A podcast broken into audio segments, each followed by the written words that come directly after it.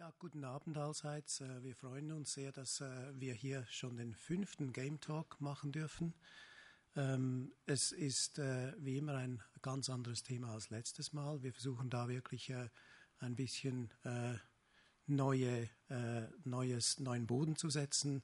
Wir haben da auch schon von der Kunst her sind wir gekommen und jetzt sind wir im Prinzip bei einem Spiel, das durchaus äh, äh, kommerziellen, großen kommerziellen Wert hat. Ähm, wurde bereits gesagt, dass Jana Sisters oder Giana Sisters oder auch Guyana Sisters, man weiß ja nicht so genau, wie man das sagt, oder? das ist an sich ein älteres Projekt gewesen, 1987 auf C64 und Amiga rausgekommen. und was wirklich äh, toll ist daran, es ist ein durch und durch deutsches Projekt.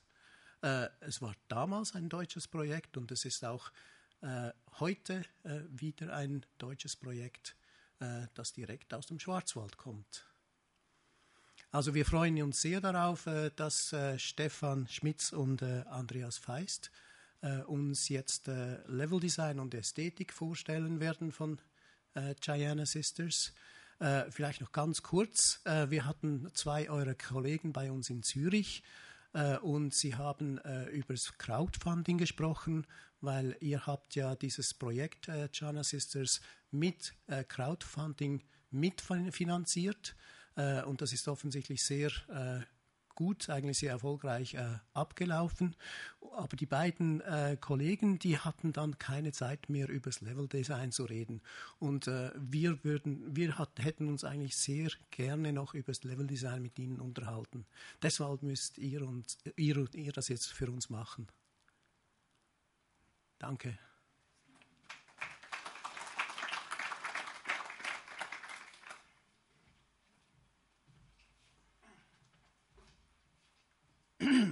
Guten Abend. Ja, ähm, mein Name ist Stefan Schmitz. Ich bin äh, Lead Level Designer und Vision Keeper für das Projekt Gianna Sisters und den Nachfolger Rise of the Overlord. Ähm, ich, bin ich, bin Andreas Feist, ich bin Technical Artist bei Black Forest Games und ich war zuständig für die ganzen Visualisierungen äh, in Gianna Sisters mit dem ganzen anderen A-Team. So, ja, wer sind wir eigentlich? Wir sind Black Forest Games, ähm, ein Spielunternehmen hervorgegangen aus äh, Spellbound Entertainment. Spellbound Entertainment geht, back, äh, geht zurück. Entschuldigung, ich komme manchmal mit Englisch und Deutsch ein bisschen durcheinander. Das hat es so an sich, wenn man ständig in Englisch arbeitet. Ähm, äh, das hervorgegangen ist aus Spellbound, das 1996 von Armin Gessert gegründet worden ist, einem der Urprogrammierer vom ursprünglichen The Great Gianna Sisters. Ähm, die Firma ist leider, ist leider Gottes in äh, finanzielle Nöte ge geraten, äh, Mitte 2012. Und äh, glücklicherweise, da wir, da wir selbst in uns mehr oder weniger reinvestieren konnten von privater Hand, also einige von unseren Leuten aus dem Studio haben quasi halt ihr eigenes Geld mit reingeworfen, konnten wir uns als Black Forest Games neu gründen. Und äh, über das Crowdfunding, wie gerade eben bereits berichtet, äh, berichtet wurde, das bereits nahezu fertige Projekt äh, Rihanna Sisters Twisted Dreams äh, erfolgreich herausbringen. Super. So, äh, ein bisschen zur Hintergrundgeschichte. Ähm, angefangen hat alles 1987. Ha, wunderbar. Technik, Technik die begeistert. Äh, mit The Great Gianna Sisters. The Great Gianna Sisters war ein Jump'n'Run-Spiel, das damals für primär Commodore 64 entwickelt worden ist, dann später auch für Atari, Atari ST und äh, Amstrad CPC. Es wurde von Rainbow Arts verlegt, das äh, später aufgegangen ist in. Wie ist das nochmal aufgegangen? Okay, ist mir jetzt entfallen. Es tut mir leid. Es tut mir leid, es ist mir entfallen. Ähm, ähm, Wunderbar. Hier haben wir die Urväter dieses Spiels. Im, in der Programmierung war unser ehemaliger Firmenchef, der leider, der leider 2009 von uns gegangen ist, Armin Gessert. Ähm, Chris Hülsbeck, der ein sehr, sehr erfolgreicher Videospielkomponist mittlerweile geworden ist und auch wieder in Gianna Sisters Twist Dreams mitgearbeitet hat und damals für den Art-Part äh, Art, äh, verantwortlich war, Manfred Trenz. Das Spiel war ein der, der Grund, warum dieses Spiel zu, zu Ruhm und Ehren gelangt ist, ist, es war ein, ein äh, sehr dreister Super Mario Bros. Klon zu der Zeit gewesen. Damals ist der Chef von Rainbow Arts an Armin Gessert herangetreten und hat gesagt gehabt, sag mal Armin, ähm, die haben da auf ihrer Konsole dieses, dieses wunderbare Jump'n'Run, das sich verkauft wie geschnitten Brot.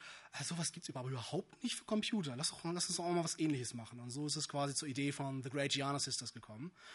Äh, das Spiel ist entwickelt worden, ist released worden und dann gab es, um jetzt einfach mal der, der Urban Legend ein bisschen gegenzuwirken, dass sie, dass sie verklagt worden sind. Das ist nämlich nicht passiert damals.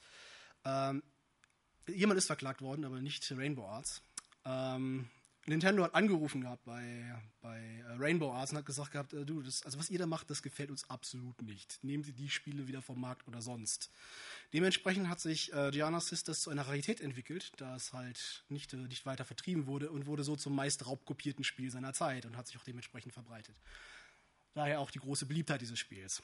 Ähm, zu kleinen, zu, als kleine Anekdote, diejenigen, die verklagt worden sind, äh, waren die armen, die armen Menschen, die das Ganze im äh, United Kingdom äh, publishen sollten. Die haben tatsächlich wohl eine Unterlassungsklage von, äh, von Nintendo an den Hals bekommen. Soweit ich das weiß. Ich habe den guten Menschen äh, auf der Gamescom getroffen, der quasi der Chef von dem Unternehmen damals war. War ein sehr nettes Gespräch. So, ähm, springen wir weiter. Wie hat sich Gianna weiterentwickelt? Eine ganze Zeit lang blieb es sehr ruhig um das Spiel. Es gab ein Gianna's, The Great Gianna Sisters 2, das ein Fanprojekt gewesen ist, ein sehr gutes übrigens. Also wenn ihr es irgendwo im Netz findet, ladet es euch runter, spielt es. Äh, ich habe es sehr genossen. Ähm, das nächste offizielle Spiel war dann Gianna Sisters DS. Welch Ironie, auf einem Nintendo-System rauszukommen nach, dem, nach der ganzen Geschichte. Also mehr oder weniger Nintendo hat uns verziehen, hat uns in die Arme genommen, hat gesagt, ja, gern, wir wollen es haben. Und so ist, The Great, ist Gianna Sisters DS entstanden. Ich habe an dem Spiel nur am Testing damals mitgewirkt. Das war damals tatsächlich, als ich angefangen hatte bei, bei Spellbound Entertainment, das erste Spiel, was ich in den Händen hatte. Äh, war sehr cool. Ich hat mich, hat mich sehr gefreut und äh, war sehr schön, das dann später im Laden zu sehen. Äh, ah, ich hätte vielleicht vorher weiterspielen sollen. Ja, rausgekommen 2009. 2010 äh, portiert worden für, für iOS-Systeme als HD und jetzt 2013 auch für Uya erschienen. Gut, ich denke, dann gebe ich mal ab an, an dich. Ne? Der nächste Schritt ist The Breeze.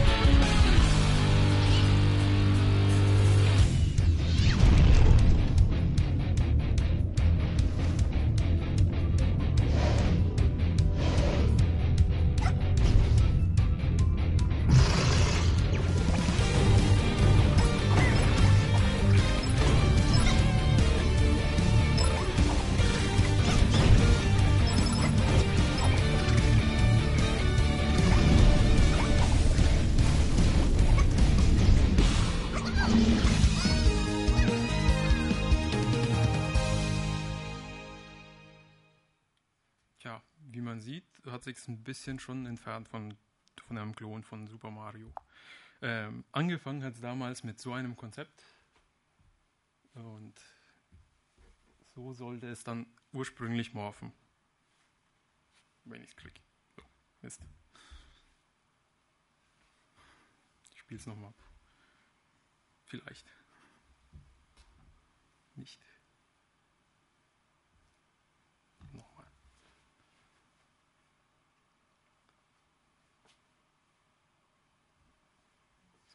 das war die Grundidee dahinter. Einfach nur das ganze Bild ändern lassen und damit die ganze Umgebung ändern lassen. Ähm, wir hatten gesehen, dass es äh, mit Tests, dass es einfach nicht funktionieren wird so. Äh, weswegen wir uns entschieden haben, jedes Objekt einzeln abändern zu lassen, nicht mehr das ganze Bild. Deswegen äh, haben wir erstmal Konzepte erstellt, die dann so aussahen, indem wir einfach definiert wurde, dieses Objekt wird zu dem anderen Objekt. Also in dem Fall der Schlitten zum Amboss. Für diesen Fall wird schon schwer zu erkennen, was zu was wird, welcher Teil davon zu welchem Teil wird. Bei so einem Objekt war es jetzt wieder einfach. Da erkennt man, okay, es ist eine, eine Burg, die zu einer anderen Burg wird. Hier wird es auch wieder ein bisschen schwieriger, weil das eine äh, geschlossen ist, das andere ist wieder offen, was zu Schwierigkeiten bringt, was uns dann einfach insgesamt zu folgenden Problemen gebracht hat. Was wird zu was? Äh, unsere Lösung war einfach vom Concept Art schon her anzufragen, äh, dass sie Color coden, also Farben definieren, welches Objekt wird zu welchem Objekt. Was dann so aussieht ungefähr. Schlussendlich haben wir dann als 3D-Artists äh, nur noch solche Concept-Arts bekommen. Das heißt, das fertige aussehende Modell plus die Color Codes, damit man erkennen konnte, was zu was wird. Hier noch ein anderes Beispiel. Ohne die Bilder oben drüber würde man, würde man schwer erkennen, was zu was jetzt genau wird. Da oben erkennt man jetzt, jetzt genau, was, was wir jetzt wirklich brauchen. Äh, ja. So, nun hatten wir mehr oder weniger eine sehr schöne Idee artwise. Wir wollten halt, okay, wir wollen zwei Welten, die halt seamless ineinander faden, äh, von cute and fluffy zu dark and gritty und umgekehrt. Ähm, allerersten Entwurf war übrigens die, die süße, die cute Gianna, die normale Gianna einfach mal, ähm, in, der, in, der, in der niedlichen Welt und die Punk Gianna, die mit den roten Haaren, äh, ursprünglich in der dunklen Welt gewesen. Und dann kamen wir auf die Idee, wie, wär, wie cool wäre es eigentlich, äh, wenn das umgekehrt wäre. Das habt ihr auch schon am allerersten Artwork gesehen gehabt. Das Artwork ist quasi nach dieser Ideenfindung entstanden, das, äh, das euch Andreas gezeigt hatte. Dass quasi die jeweils, die jeweils, die, die Gianna, die die Welt, in der sie sich eigentlich befindet, äh, gut finden sollte, ist jetzt in einer anderen Welt gelandet. Hm, verdammt, eigentlich finde ich fluffige Dinge toll um mich herum. Hm. Nun ja, äh, Design Schritt 1, die Vision kennen. Äh, das war mehr oder weniger eines unserer großen Probleme am Anfang. Wir, wir haben ein schweres Erbe antreten müssen. Es war eines der beliebtesten Spiele damals in Deutschland zu der Zeit gewesen. Und viele Leute, die, die, die jetzt auch Teil unserer Zielgruppe waren, äh, werden sich halt nostalgisch, würden sich halt nostalgisch an dieses Spiel erinnern. Das heißt, wir mussten auf der einen Seite sicherstellen, dass wir halt dem Erbe treu bleiben. Es sollte ein Jump'n'Run sein, es sollte genauso funktionieren. Äh, wir wussten aber zu dem Zeitpunkt halt noch nicht, ähm, wie puzzelig soll. Wollen, wollen wir es eher puzzelig haben, weil wir die zwei Welten haben, oder wollten wir es halt eher schnell und speedy haben? Wir hatten dann unser, unsere ersten Gameplay-Konzepte erstellt gehabt, die wir hier sehen. Ähm, das war noch ein sehr puzzliges Konzept. Das war das allererste, was wir erstellt hatten. Und dann sind die Artists uns zugekommen und meinen so, also wenn sich das alles so morphen sollte, ist das sehr komplex. Wie man hier sehen kann, das ist, das ist Crappy Design Art ah, ich nenne das, das ist mein Lieblingsbegriff, Crappy Designer Art. Das ist halt Art, die von Designern erstellt ist und nicht die von Artists erstellt worden ist. Äh, einfach eine schnelle Konzeptzeichnung quasi. Ähm, war unser erstes Gameplay-Konzept gewesen fürs Spiel, als man noch Schlüssel einsammeln musste, um Level zu verlassen. Oh, oh, oh. Muss noch was hinzufügen? Ja, es hat auch, wie man hier sieht, äh, wirklich schon beide Levels integriert in einem, also beide Welten sozusagen im einen. Also das grüne, diese süße Welt sozusagen und das rote eben die Punk-Welt. Und ja, wie man sieht, wird es schon so langsam kompliziert mit diesem Teil. Ja, die Artists sind dann auf uns zugetreten und haben gesagt gehabt, das ist uns ein bisschen zu viel. Ähm, wie wäre es, wenn wir das Ganze ein bisschen vereinfachen? Und so sind wir halt auf eine Technik gekommen, die halt eigentlich in der Produktion von 2D-Jump'n'Runs verwendet wird. Und das wird wahrscheinlich vielen, die sich damit auseinandergesetzt haben, bekannt vorkommen. Äh, wir haben ein Teilsystem erstellt. Wir sind zwar, wir arbeiten zwar im 3D-Bereich, aber haben zweieinhalb Details erstellt für die gesamte Spielwelt. Und zwar sie, die gesamte Spielwelt besteht aus modularen Puzzleteilen, die dann an die Designer zurückgegangen sind, dass wir mit diesen Bauteilen halt die Level bauen konnten. Was ziemlich gut funktioniert hat, abgesehen davon, dass unser Editor uns immer mal wieder Kapriolen geschlagen hat dabei. Ich hasse dieses Ding. Sag das nicht meinem Chef. Geh hinfort, Porsche, hinfort. Ähm, hier nochmal ein paar mehr Teils. Da sehen wir auch ein paar, paar, paar tatsächliche Gameplay-Elemente in unserem Teilsystem. Äh, Stacheln, äh, einsammelbare Gems, Mitte des Games, Ausgang, Tore, ähnliche Geschichten. Nachdem wir dann diese, nachdem wir diese, diese mächtigen Bauteile bekommen hatten, die Basisbauteile, ähm, sind wir dazu übergegangen, halt das zu machen, was eigentlich wir Designer im ersten Schritt immer machen. Wir lieben es mit Papier, Papier voll zu kritzeln. Das ist jetzt mal ein bisschen weniger crappy Designer. Das sieht zwar immer noch sehr crappy aus, ist aber tatsächlich halt die Art und Weise, wie wir halt zum Beispiel halt Puzzle generiert haben innerhalb der Levels. Das ist aus Level 2.6. Ähm, wer von euch, mal Hand hoch, wer von euch hat Gian äh, Gianna Sisters Twisted Dreams gespielt? Ha! Wird euch wahrscheinlich be bekannt vorkommen. Die Passage bestimmt aus diesem, aus diesem großen Clockwork Tower, Level 2.6, relativ am Anfang. Das sind äh, große blockähnliche Plattformen, die nachdem, wie man die Welt twistet, halt auf und abfahren. Ähm, das ist ein Konzept dafür. Gut. Ja, wie gesagt, auf den, kleinen, auf den kleinen Blöcken sieht man, in welchem Zustand sich in welcher Welt halt diese Blöcke befinden, mit einem Pfeil nach oben oder Pfeil nach unten. Das ist halt die Ausgangsposition, auf der sie sich zubewegen innerhalb dieser Welt. Äh, es gibt einen Eingang für das Puzzle, es gibt einen Ausgang für das Puzzle und ein Secret zu ergründen. Wer es noch nicht gefunden habt, Spoilers. So, das ist ein Konzept aus Rise of the Overlord. Äh, einfach auch nur mal, um, um, ein bisschen zu verdeutlichen, wie dass das Ganze halt relativ komplex werden kann. Das ist die Easy Mode Version des, äh, ich nenne das Elevator of Death oder of Doom. Äh, befindet sich in, äh, in, Welt 4 ganz gegen, gegen Ende. Äh, ist eine große, große Elevator-Konstruktion, wo der Spieler halt oben durch einen Teleporter das, äh, die Kammer erreichen soll und sich dann innerhalb eines Luftstroms mit dem Twirl-Feature zwischen einem Sandwich von, äh, von bösartigen Kreissägen nach unten äh, bewegt und dann verschiedenen Geschossen ausweichen muss mit dem Twisted der Welt. Äh, ich liebe dieses Level. Super. Gut. Ähm, ich zeige euch mal im Groben und Ganzen jetzt nun, wie der Produktionsablauf im Grunde aussieht. Das ist aus Level 4.1 eine Passage. Das ist ein, so ein Asset Basin. Darüber befinden sich drei rotierende Plattformen. Das Ganze geht über in die Tutorial-Strecke, wo wir halt mit den fallenden und steigenden Plattformen, die an Luftballons aufgehängt sind, arbeiten, um es dem Spieler vorzuführen. So, sieht das, so hat das ganze Level ausgesehen, bevor es überhaupt Form angenommen hat. Im nächsten Schritt verlagern wir das Ganze in den Editor und greifen uns die Bauteile, die wir dort haben, und bauen die erst die, die Basisgeometrie auf. Basisgeometrie heißt, das sind die Flächen, auf denen man laufen kann, auf den Flächen, auf denen man springen kann. Äh, erste, erste Schritte in diese Richtung. Der nächste Schritt, der dann folgt, ist äh, immer noch auf Seiten der Level-Designer Gameplay-Elemente. Wie ihr jetzt hier seht, im Vergleich zu vorher, haben wir bereits Gems hinzugefügt, einsammelbare Objekte, Gegner, man sieht Gegner ganz deutlich. Ganz unten links in der Ecke sind die, die Eulen, die man schon vorher auf dem ersten Bild gesehen hat, aufgetaucht. Äh, die fallenden und steigenden Plattformen sind hinzugefügt worden und weitere kleine Gimmicks. Nach diesem Pass ähm, tritt derjenige Leveldesigner, der den Level gebaut hat, äh, den Lead-Level-Designer hinan, das ist, bin ich gewesen in diesem Fall, äh, hat den Level abnehmen lassen und wenn ich halt das, den Daumen nach oben gegangen, äh, gezeigt habe, ist dieser Leveldesigner mit seinem Level dementsprechend zu den Artists gegangen und hat mit denen das Setting des Levels besprochen. Das ist der Punkt, wo quasi die Vision von dem Level weitergetragen wird. Die wird durch die Firma getragen und landet schlussendlich bei den Artists und die machen dann das daraus. Wham! Ich liebe es, ich liebe es übrigens, wenn das passiert. Ähm, es, es, gibt keinen, wirklich keinen befriedigenden Moment, als zu sehen, sobald man halt den Level abgegeben hat und ihn dann eine Woche oder zwei Wochen später wiederbekommt, zu sehen, wie er halt in all seiner Pracht strahlt und glitzert. Das ist super. Das ist wirklich super. Äh, der in, dieser Entwurf hier hat noch kein Lighting, auch noch keine Finishing Touches. Das ist einfach nur der Level in seiner Rohform, wie er im Editor aussah, nachdem er überarbeitet worden ist, beziehungsweise aufgefüllt worden ist, mit der Technik, die unsere Artists Dressing nennen. Also anziehen. So, äh, dann gebe ich einfach wieder an Andreas, der kann ein, bisschen mehr über die Probleme der Produktion erklären.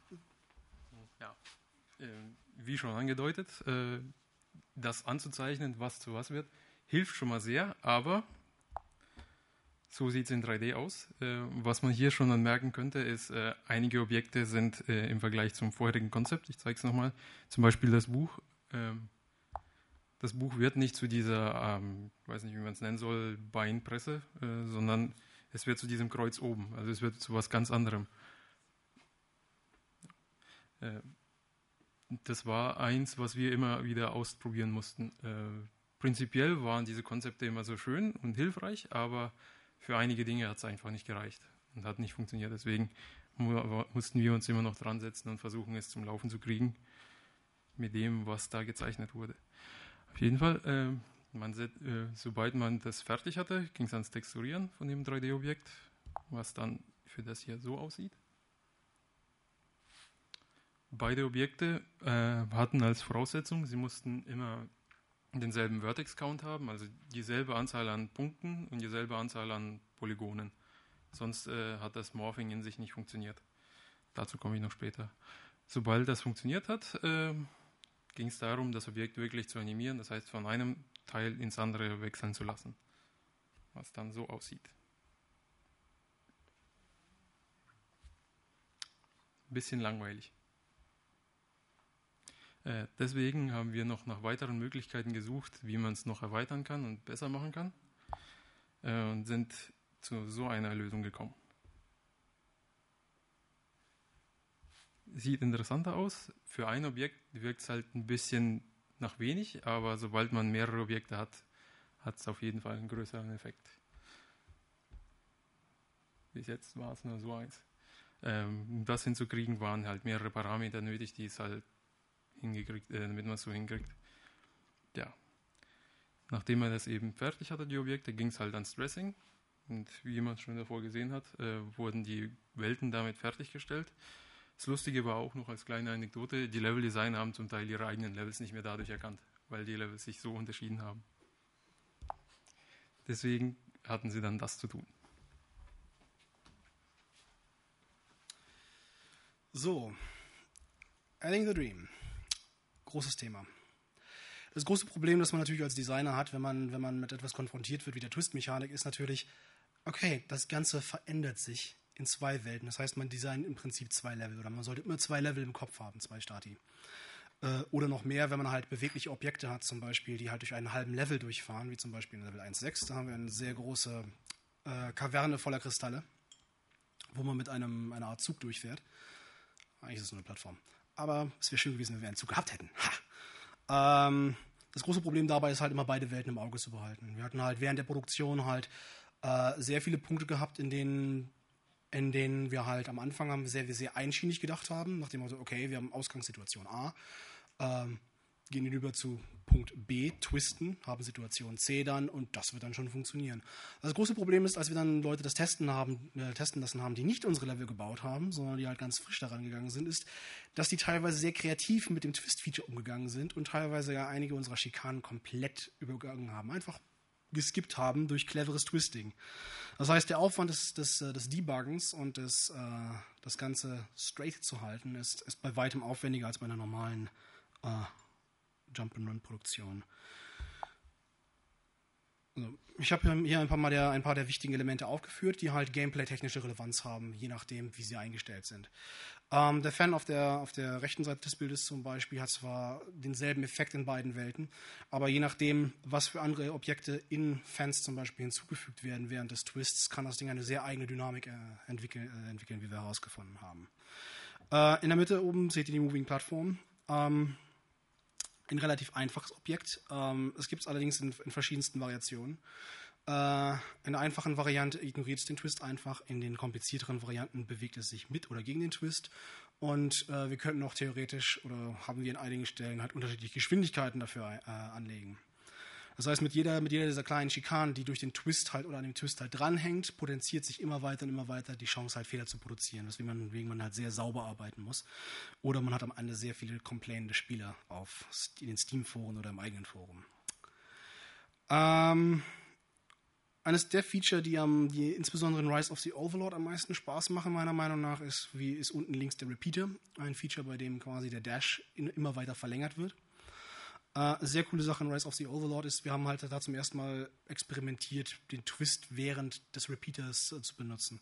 Der Repeater war eigentlich halt einfach eine Möglichkeit, schnell von A nach B zu kommen für uns oder die Reise zu unterbrechen, wenn man halt äh, als Spieler dementsprechend geskillt ist in seinem Skillset.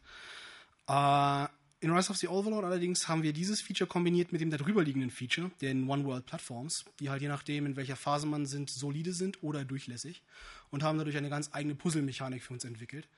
Äh, leider haben wir das erst sehr spät gemerkt, weswegen es halt nur zwei von diesen Puzzles bis jetzt gibt. Ich hoffe, dass wir natürlich noch mehr äh, Add-ons für, für Gianna Sisters Twisted Dreams machen können. Dann würde dieses Feature auf jeden Fall häufigere Anwendung finden. Äh, Im unteren Bereich seht ihr einige der Assets, die tatsächlich, von denen tatsächlich nur eins verwendet wurde, die Bubblegum-Maschine. Ein relativ äh, infamous Feature, weil die Bubblegum sich halt bei, äh, bei weitem nicht so schön steuern lässt, wie wir es gerne hätten. Äh, deswegen haben wir auch auf den, äh, den Gebrauch in Rise of the Overlord zum Beispiel größtenteils verzichtet. Die beiden anderen äh, Concept Arts daneben, die, der Bombenspender und, der, und die Glock, der Glockspender, waren ursprünglich Teile des, des alten Gameplay-Konzeptes, als der, als der Twist weniger Bedeutung hatte, sondern einfach halt eher ein arttechnisches Gimmick war. Die wurden halt im Laufe des Spiels dann entfernt und sie sind zwar noch als, als, als Models in der Welt äh, zu finden unter Umständen, aber man kann sie nicht mehr benutzen. So. Das habe ich eigentlich alles, was ich hiermit sagen wollte, in dem Screen schon gesagt gehabt. Hm. Ich glaube, ich gebe einfach an dich ab dann. Man kann ja noch was dazu sagen. Es ist ja alles mehr komplexer, mehr schwieriger. Also für die, die es gespielt haben, ich weiß nicht, ob ihr es ganz durchgespielt habt. Ich habe selber auch noch nicht durchgespielt übrigens. Ist, irgendwann wird es halt zu heftig. Wir hatten auch auf der RPC zum Beispiel, haben wir es spielen lassen und wir haben Leuten ein, äh, einen Preis gegeben, wenn sie den ersten Boss geschafft haben zum Beispiel. Also, es waren in zwei Tagen, waren es glaube ich so zehn Leute. Also es ist, es war der erste Boss. Also das war jetzt nicht ohne. So, Fixing the Twist. Äh, wie schon angedeutet, wir hatten, äh, die Objekte mussten immer zusammenpassen von den Punktanzahlen und von den Polygonzahlen. Wenn das nicht gestimmt hat, dann ist das passiert.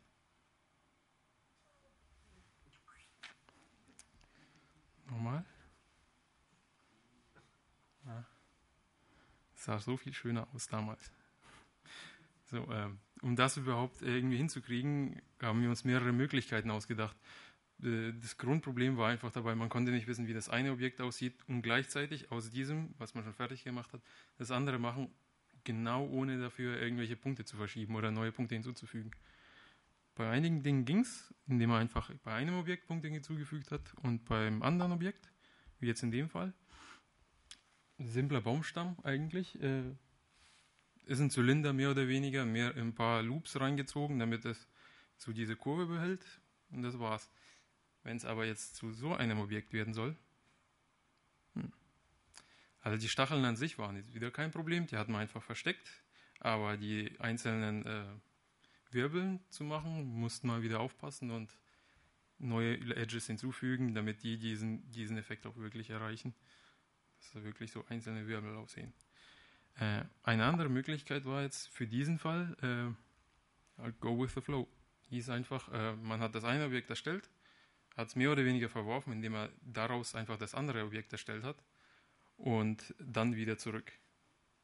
Es war mehr Aufwand, aber es gab zum Teil einfach keine andere Lösung, indem er einfach gesagt hat, okay, ich mache das eine, dann mache ich daraus eben das andere und dann gehe ich wieder zurück. Eine andere Möglichkeit war es, äh, sowas zu machen in SkinRip. Das ist ein Modifier in dem Programm, was wir benutzt haben. Ähm, das ermöglicht einfach Geometrie mit einer anderen Ge Geometrie mit verschieben zu lassen. Das haben wir jetzt für diesen Baum verwendet zum Beispiel. Äh, der Baum an sich ist ziemlich groß und ziemlich hoch aufgelöst, äh, was man hier vielleicht erkennt. Ja, gut, erkennt man. Sehr viele Polygone und wenn, man der, wenn der Baum weiter entfernt ist, dann braucht man die Polygone gar nicht. Aber ähm, man sollte immer noch, das Morphing sollte immer noch funktionieren. Und hier wird es halt, bis auf die Äste wird es wieder schwer zu erkennen, welche, welches Polygon gehört zu welchem Polygon auf dem anderen Baum. Deswegen SkinWrap hat gut funktioniert. Das ist eine leichtere Version davon, weniger Polygone. Wir haben nur die, die eine Version vom Baum gemacht und mit dem SkinWrap die andere Version mit erstellen lassen. Und Tree Low, das, der Baum wurde halt noch weiter entfernt platziert und aus der Distanz hat man keinen Unterschied mehr zu dem ursprünglichen Baum gesehen. So. Und Do It the Complicated Way hieß, wir haben ein eigenes Programm geschrieben, was, was für uns diese Vertex-IDs, das heißt, die, jeder, jeder Punkt hat eine eigene ID, also einen eigenen Wert, Zahlenwert zugewiesen bekommen. Und diese Punkte haben wir bei beiden Objekten wieder gleich machen lassen. Klingt kompliziert, ich will auch nicht so sehr ins Detail gehen, wenn es jemand interessiert. Ich kann es später darüber erzählen. Aber so nicht. Das war jetzt in dem Fall für das Objekt verwendet wurde. So. Äh, wie schon gesagt damals, äh, nachdem der Level fertig gemacht wurde, ging es ins Lighting. Äh, wie man hier ganz gut sieht, ist, äh, dass das Level an sich ist zwar fertig, sieht zwar schön aus, aber es fehlt einfach die Tiefe. Man erkennt nicht mehr so viel, was ist die Spielfläche, was ist eigentlich nur Hintergrund, was ist nur Vordergrund. Ähm, wir haben dafür Tricks angewandt, wie zum Beispiel die Lichtquelle an sich äh, gedreht. Das heißt, das Licht kommt nicht mehr von direkt von vorne, sondern von schräg oder von hinten direkt. Und natürlich für jeden haben wir für jeden Level eine andere Lichtstimmung eingesetzt, so wie auch für jeden für jede Welt. Also jeder Level hat ja zwei Welten. Jede Welt hat zwei verschiedene Lichtstimmungen. So, so sieht der Level jetzt aus mit, mit einer richtigen Lichtstimmung. Hier erkennt man schon sofort, äh, was ist spielbare Fläche, was ist eigentlich nur Hintergrund, was ist, man hat eine gewisse Tiefe dazu. Ähm, hier noch ein anderes Beispiel. Man hat Hintergrundobjekte, aber die, sind, die zeigen keine Tiefe, die sind viel zu nah dran eigentlich. Und zum Teil wirken sie auch als spielbare Flächen, was sie nicht sein sollen. Deswegen wurde es auch wieder hier überarbeitet. Hier ist auch wieder ein Beispiel, das Licht kommt direkt von hinten. Die, äh, die Spielfläche an sich ist sehr ausgeleuchtet. Die, alle anderen Objekte sind dunkler gehalten, beziehungsweise äh, lassen damit den, äh, die Spielfläche an sich mehr hervorheben. Und hier nochmal als Beispiel.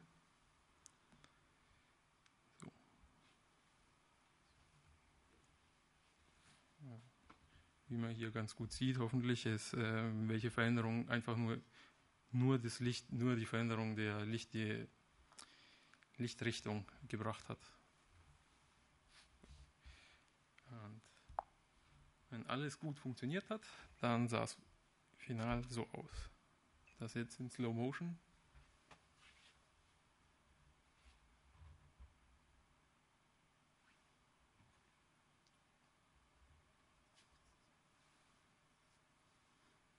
wie man hier gut sieht, hoffentlich, ist äh, die Spielfläche an sich ist ganz eindeutig erkennbar, genauso wie die Hintergrundfläche, die sehr viel Variation und Abwechslung bringt, ohne dabei wirklich den Spieler zu stören bei seiner Tätigkeit, nämlich dem Twist. Hier in dem Fall muss er halt alle paar Sekunden die Welt wechseln, damit er nicht runterfällt durch diese One-Way-Plattform.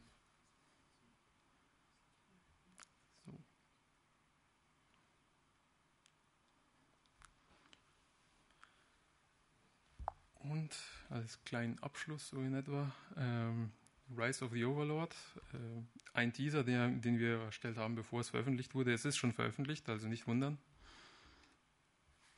Ich gedrückt.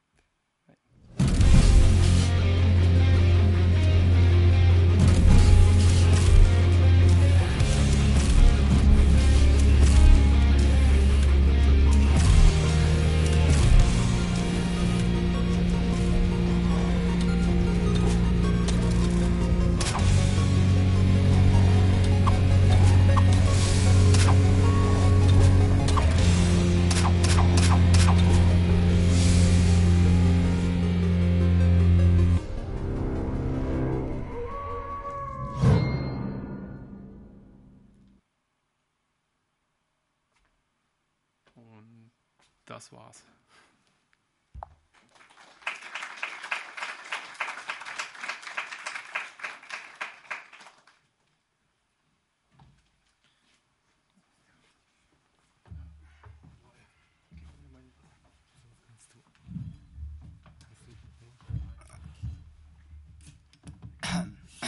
Okay, works.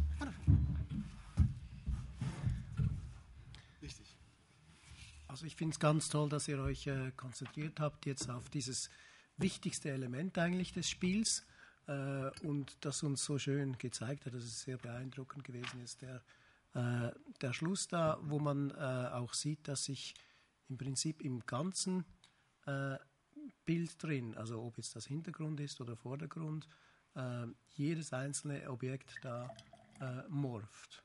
Und gut, durch die Zeitlupe haben wir das sehr schön wahrnehmen können, da natürlich. Muss ein riesiger Aufwand dahinter stecken, oder? Ähm, ja, war auf jeden Fall ein Riesenaufwand. Also man hat es hoffentlich auch erkannt, dass jedes Objekt, es ist nicht nur ein Objekt, sondern es sind zwei verschiedene Objekte. Das heißt, der Aufwand hat sich da schon mal verdoppelt. Aber wenn die Objekte wirklich zusammenpassen sollen und ineinander morphen sollen, dann steigt der Aufwand einfach ins Unermessliche. Das gilt wahrscheinlich auch fürs Leveldesign. Ja, absolut. Absolut.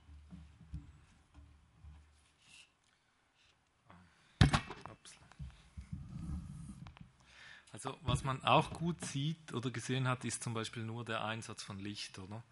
Also man hat ja dieses Beispiel gesehen, was sie aber gebracht hat mit dem Licht und das ist immer so etwas, wo, wo man äh, sich, ja, sich fragt, was bringt Licht eigentlich in, in der Gestaltung. Aber ich glaube, das habt ihr sehr gut herausgearbeitet, wie man wirklich auf einmal überhaupt sehen muss, was passiert. Oder wenn man normalerweise ja spielt, hat man ja dieses Gefühl, man, ja, man spielt da einfach und das ist ja eben, finde ich, sehr gut rübergekommen, wie man genau sieht, dass es eigentlich ausgeleuchtet ist da, wo man hinsehen sollte. Es ist also wie, wenn man zum Beispiel Filme sich anschaut, wo der Fokus ist in einem Film, während eines Films, wo man ja auch so geleitet wird, ist das eigentlich nichts anderes als auch hier, was, mit, was aber mit Licht gemacht wird.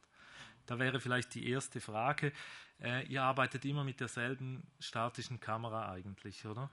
Gab es da oder nicht? Bedingt statisch, also die Kamera bewegt sich noch weiter rein oder raus ja. ins Bild, damit man, das war ja so eine Level-Design-Entscheidung. Also es hängt, es hängt sehr stark, es hängt sehr stark von dem jeweiligen Level ab.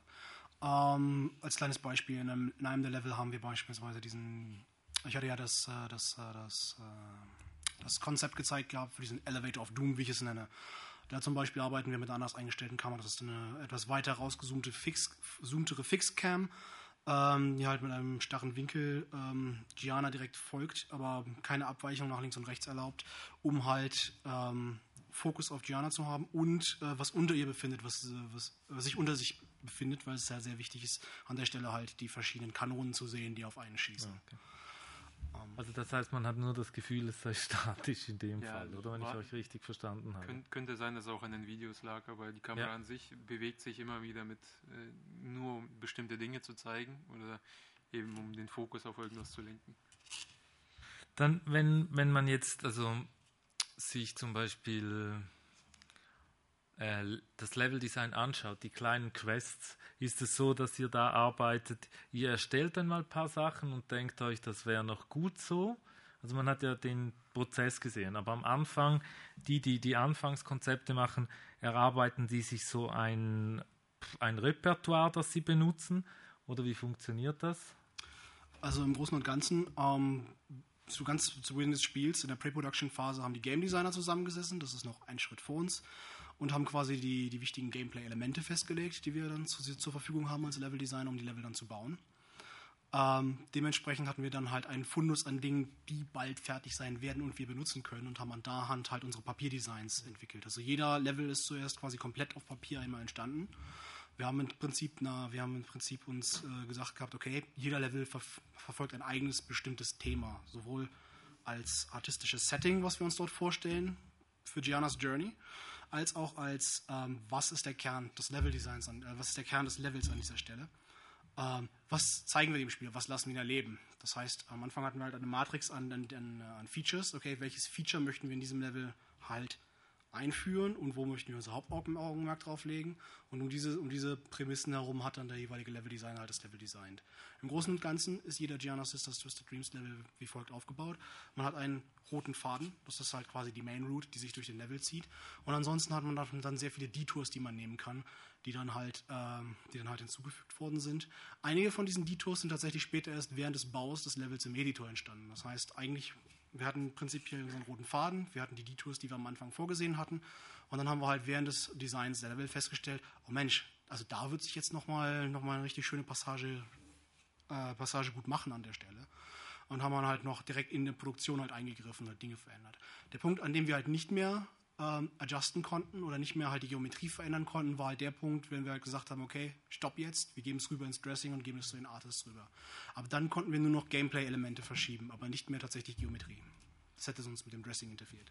So, wenn wir jetzt ein bisschen an eure sadistische Ader klopfen, ist folgende Frage. Also wie Erstens, also im klassischen Game Design redet man ja von Achievements oder Herausforderungen und dann Sachen Awards oder Punishment, oder? Was sind so die klassischen Herausforderungen, die ihr gestellt habt? Oder fieser gefragt, was sind die Awards, die man kriegt, außer Grafik oder so? Und wie wird, wird man bestraft bei euch? Okay, äh, äh, zurück, zurück zum Ernst. Wer ist eigentlich dieser Ernst? Ähm, Ziel, Zielsetzung bei der Produktion von Genesis des Twisted Dreams war, ähm, wir wollten es eigentlich auf Hardcore-Spieler münzen, weil als wir uns den Markt angeschaut haben für Jump'n'Run-Plattformer, ähm, das, was sich im Moment am besten verkauft hat zu dem Zeitpunkt, als wir angefangen haben, waren halt Hardcore-Plattformer-Games. Super Meat Boy zum Beispiel, um einen davon zu nennen. Ähm, was wir dann herausgefunden haben, als wir es rausgebracht natürlich haben, waren es, dass eigentlich die, die, große Kundschaft, die bei uns gekauft haben, halt die alten Hasen waren, die damals 1987 das Original gespielt haben. Die kamen mit den katzenartigen Reflexen, die man dann für das Spiel brauchte, dann natürlich nicht mehr hinterher. Insofern hatten wir halt auch später halt einen Easy-Modus hinzugefügt für das Spiel, nachträglich, äh, der halt das Ganze ein wenig entschlackt. Und haben halt auch immer wieder nachgebessert, wenn wir festgestellt haben, dass wir halt äh, äh, Passagen hatten, die zu challenging waren. Im Großen und Ganzen, äh, Schwierigkeitsgrad bei Gianna war eigentlich vorgesehen in der, äh, als Reward-System, um zu sehen, wie gut man war, hat man halt Sterne und Death. Also wie oft ist man gestorben und wie viele Sterne hat man im Lauf eines Levels gesammelt. Die Sterne haben sich halt daher ergeben, wie viele Gems, also wie viele Gegensteine der Spieler halt eingesammelt hatte zu dem jeweiligen Run, durch den er durchgegangen ist. Und ähm, wir haben es halt so aufgebaut, die Challenges eigentlich, dass die die größten, die größten Herausforderungen eigentlich in dem Bereich lagen, wo wir halt unsere geheimen Gems halt versteckt hatten. Und wo wir halt gesagt haben, okay, das sind die Gems, äh, von denen wir wollen, dass halt nur die Besten der Besten sie kriegen. So haben wir es halt aufgebaut. Wir hatten halt eine, eine, sehr nette Matrix, die hat unser Game Designer David Salman, der auch zuletzt in Zürich aufgetreten ist, halt für uns gemacht, die halt sagt, ähm, wenn ein Level die und die Gem-Anzahl hat und ähm, äh, die äh, die gewisse Anzahl an Single-Challenges hat, die halt zusammenkommen unter einem Strich. Dann ergibt sich ein Gem-Profil daraus, wie viele Sterne Belohnung man am Ende für wie viel eingesammelte Edelsteine man braucht. Das war halt sehr, sehr interessant, da mit den Game Designern Hand in Hand zusammenzuarbeiten in der Produktion. Also, Letzte, ah. also schlussendlich war eigentlich der Reward immer, dass man es geschafft hat. Ja. War jedes Mal so, man hat es immer bei den Level-Designern gehört, die ihren eigenen Level nicht mehr wirklich schaffen und dann auf einmal schaffen sie es und dann hört man es von Weitem aufschreien, so, ja, endlich! da hat man gewusst, okay, das sind richtige Sadisten. Habt ihr mit Heatmap, also Heatmaps sind so, wie soll man sagen, das legt man über den Level und sieht dann, wie viele Leute wo sterben, oder? Und das sind dann so rote Punkte, wo die meisten sterben. Also da gibt es dann eine Diskrepanz zwischen wie hat man es designt, da sollen sie sterben und wo sterben sie wirklich.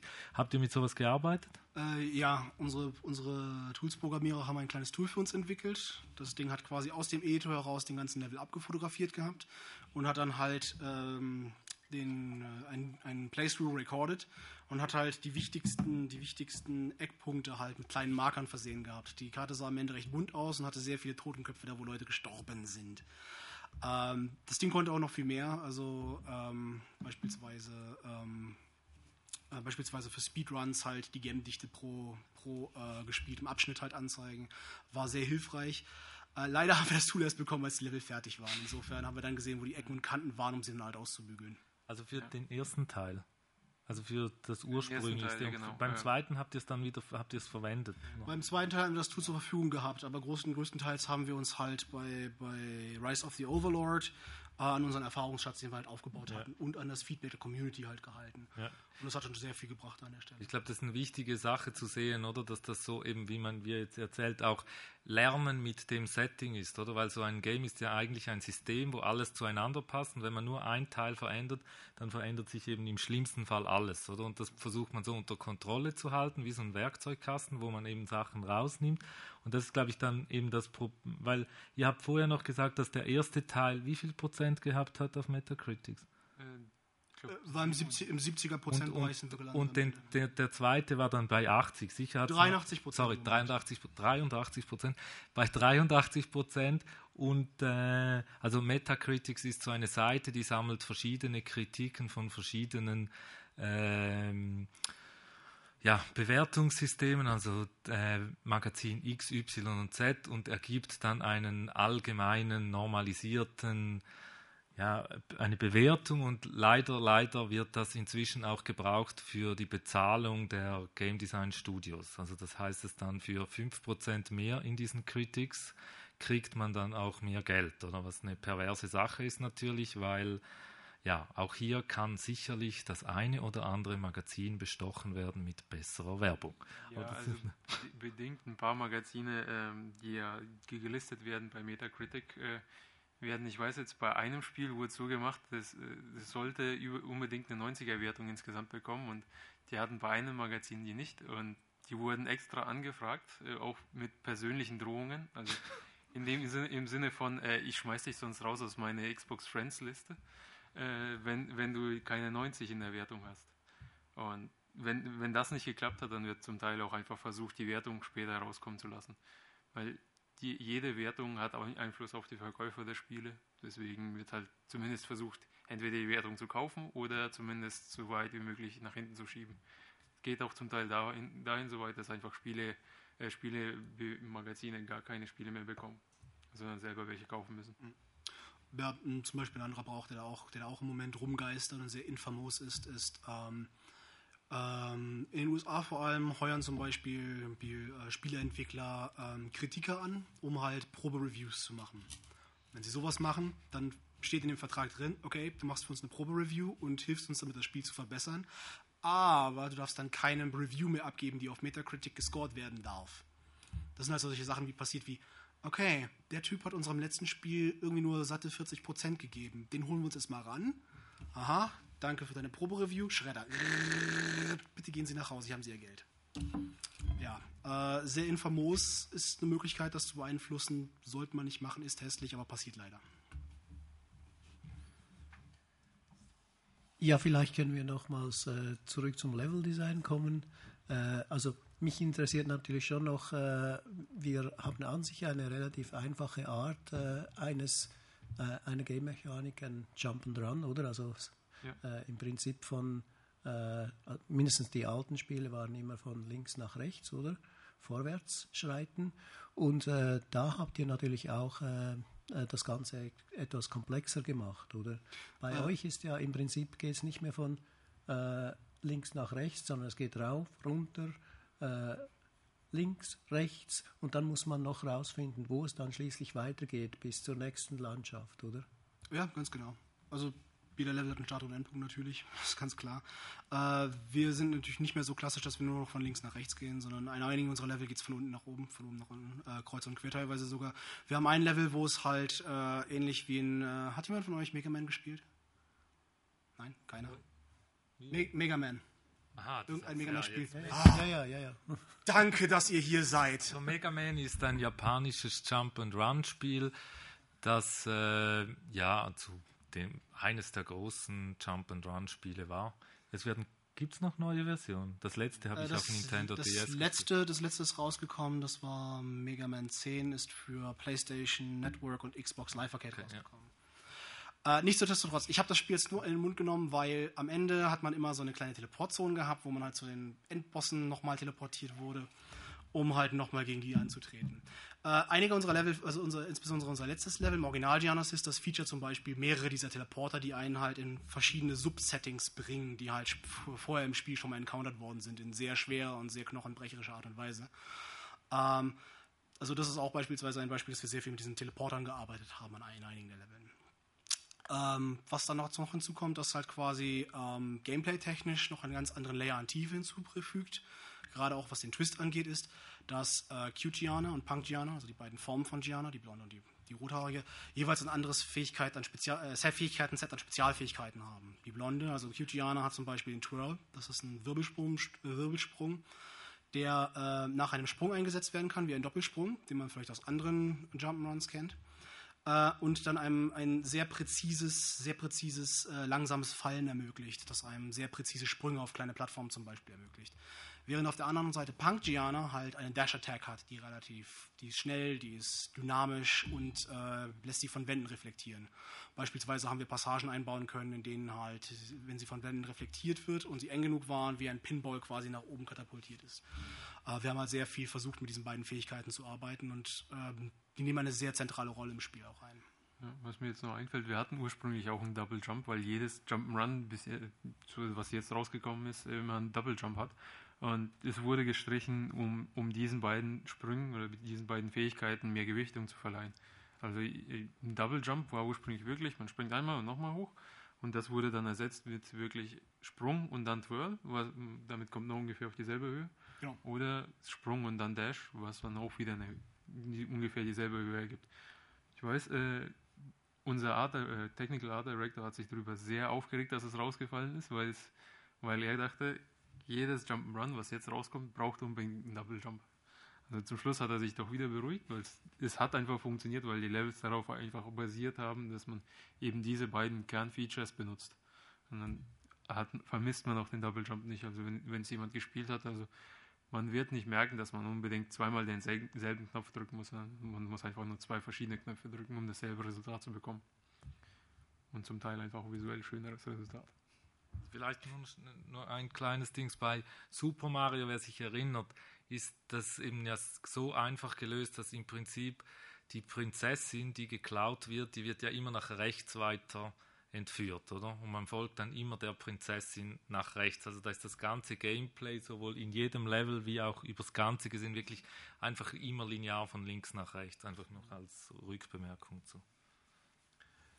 Ähm, äh, mit den Bewegungen, die die, die beiden äh, Girls machen können, äh, kommt man ja nicht immer sofort an die äh, Diamanten ran, oder? In den einzelnen Leveln. Also zum Teil ähm, sind sie so verteilt, dass es relativ schwierig ist, äh, die letzten noch äh, ähm, aufzusammeln. Also im Großen und Ganzen ist es halt so aufgebaut, dass man an 60 bis 70 Prozent der Edelsteine halt in jedem Level relativ einfach kommt. Die liegen auf dem Main Pass, man benutzt die normalen Fähigkeiten, die man gelernt hat und kann sie halt einsammeln in dem Fall. Dann gibt es quasi für den zweiten Stern dann halt die zwischen 70 und 90 Prozent liegenden Edelsteine. Das sind halt die, die an, an sogenannten Yellow Zones sich befinden, die halt etwas, die halt stärker challenging sind. Und dann gibt es dann noch die 10 Prozent, das ist die Kür, die sind in, in Secret Zones versteckt. Also alles, was Secrets ist, sowohl die großen Edelsteine, die halt auch Artworks freispielen, ähm, als auch äh, die größten Ansammlungen kleiner Edelsteine findet man meistens halt in, in, in Geheimgängen. Wir haben relativ großes Lob aus der Community auch bekommen dafür, dass wir halt sehr divers äh, vorgegangen sind bei unseren Secrets und auch relativ viele mit drin haben. Also ähm, Big Gems pro Level gibt es drei bis fünf in den meisten Leveln. Das sind schon mal drei bis fünf Secrets. Und dann gibt es nochmal drei bis fünf äh, Pockets in jedem Level, in denen sich halt extra Gems befinden, die halt über die ein oder andere Challenge erreichbar sind. Das ist also sehr klar und bewusst äh, eigentlich geplant von, äh, von Beginn weg. Jetzt ähm, möchte ich aber schon noch auf den Schwierigkeitsgrad oder von äh, Genesis zu sprechen kommen. Ähm, es, ähm, ihr habt es selber eigentlich äh, angetönt, äh, dass es äh, bereits beim ersten Boss äh, relativ schwierig ist. Äh, und ähm, es, es, sieht auch so aus, dass sich einige Leute auch beklagt haben, dass man da an bestimmten Punkten wirklich hängen bleibt und, und, und ewig eigentlich versuchen muss, bis man dann äh, doch mal weiterkommt. Also wie, wie, wie seht ihr das selbst jetzt mit dieser äh, Steigerung des Schwierigkeitsgrades? Ist, der zu, ist das zu steil geraten? Oder? Äh, das, der Schwierigkeitsgrad an sich oder das, das Sterben an sich in jedem Level war nie wirklich explizit geplant, dass man weiß, okay, an dieser Stelle wird der Spieler auf jeden Fall sterben sollen, dann kommt er weiter. Also das war ja nie geplant. Also der Schwierigkeitsgrad entsteht einfach für den Spieler selbst, wie gut er einfach ähm, in dem Spiel ist. Und ja, in einigen Stellen wurde es einfach zu hakelig, einfach nur um, von der Bedienung des Controllers. Aber ähm, äh, grundsätzlich ist der Schwierigkeitsgrad auch so gewählt gewesen, dass es eben für Hardcore-Spieler ist. Das heißt, die sollen sich ein bisschen ärgern. Deswegen gibt es auch so viele Respawn-Punkte, weil meistens ist es auch so, dass der wenn man stirbt, dann wird man irgendwie so fünf Meter zurückgesetzt, weil, man, weil wir da wussten, okay, das wird eine harte Stelle. Der soll zwar nicht sterben, aber wenn er stirbt, dann soll er es halt nicht, nicht ein ganzes Level nochmal spielen müssen. Das große, das große Problem am Schwierigkeitsgrad im Großen war auch äh, Kommunikation, ähm, insbesondere Marketingseite. Wir haben halt ein, einen Hardcore-Plattformer versucht zu bauen, aber halt mit einer, einer sehr niedlichen und sehr comicartigen, reichen Grafik äh, und haben damit tatsächlich falsche Zielgruppen angesprochen. Also ich weiß halt, dass sehr, sehr viele, sehr, sehr viele weibliche Spieler im Bereich äh, sechs bis zwölf Jahren tatsächlich das Spiel aufgegriffen haben und angefangen haben, das Spiel zu spielen. Wegen der Protagonistin darin. Äh, äh, kurioserweise sehr viele aus, äh, aus Spanisch und Portugiesisch sprechenden Ländern, auch in Lateinamerika. Es war sehr, sehr niedlich herauszufinden, wie die Statistiken da aussehen. Und ihr habt das gar nicht eingeplant. Ihr äh, habt vorhin gesagt, also ihr hättet angestrebt Hardcore-Gamer. Wir wollten, wir wollten, genau, wir hatten eigentlich vorgehabt, Hardcore-Gamer zu treffen, ja. aber hatten halt die Prämisse, es muss halt so aussehen wie Gianna Sisters. Es muss Gianna Sisters Feeling rüberkommen. Und ähm, der Artstyle, den man halt für einen Hardcore-Spieler erwartet, erwartet, ist halt ein ganz anderer, als den wir geliefert haben. Deswegen. Was müsste, wie müsste es anders aussehen? Das ist eine sehr gute Frage. Also müsste es ein also, Grundsätzlich müsste, müsste einfach nur erwachsener aussehen. Also hier hat man es ja gesehen, hier ist alles quietsche, bunt, Blumen, Genau. große Blumen Ja. und so weiter. Also äh, in der Dark, in der dunklen Welt hat man es schon ein bisschen angedeutet, in- indem man irgendwelche Gräber gesehen hat und so weiter. Aber grundsätzlich war einfach nur die Stimmung zu süß, äh, Ja. auch in der dunklen Welt. Und wir haben es wir haben's ein bisschen angepasst in dem Rise of the Overlord. Da ist die ganze Lichtstimmung auch etwas düsterer und bedrückender, aber äh, grundsätzlich war es einfach nur die Entschei ursprüngliche Entscheidung, die gefällt war und dann auch zur Hälfte schon durchgezogen wurde, wo man dann gemerkt haben, okay, eigentlich bräuchten wir was anderes, aber nicht mehr genügend Zeit, um das wirklich umzusetzen. Also Sie sind da natürlich nicht die Einzigen. Da gibt es Beispiele von Klett, die irgendwie ein, ähm, ein Spiel, Physikus heißt das, gemacht haben. Da sollten äh, Jugendliche zwischen 16 und 20 lernen, wie man besser mit Physik umgeht. Und als sie die Zielgruppe befragt haben und was in den Foren bei ihnen aufgetaucht waren, waren die Leute zwischen 50 und 65. Und der Durchschnitt war so alt. Das heißt, es ist eben nicht immer so einfach, genau auf die Zielgruppe zu designen. Ich glaube, ein Punkt, der auch bei euch eine Rolle gespielt hat, ist, dass vorher dieses Nintendo DS-Game rauskam.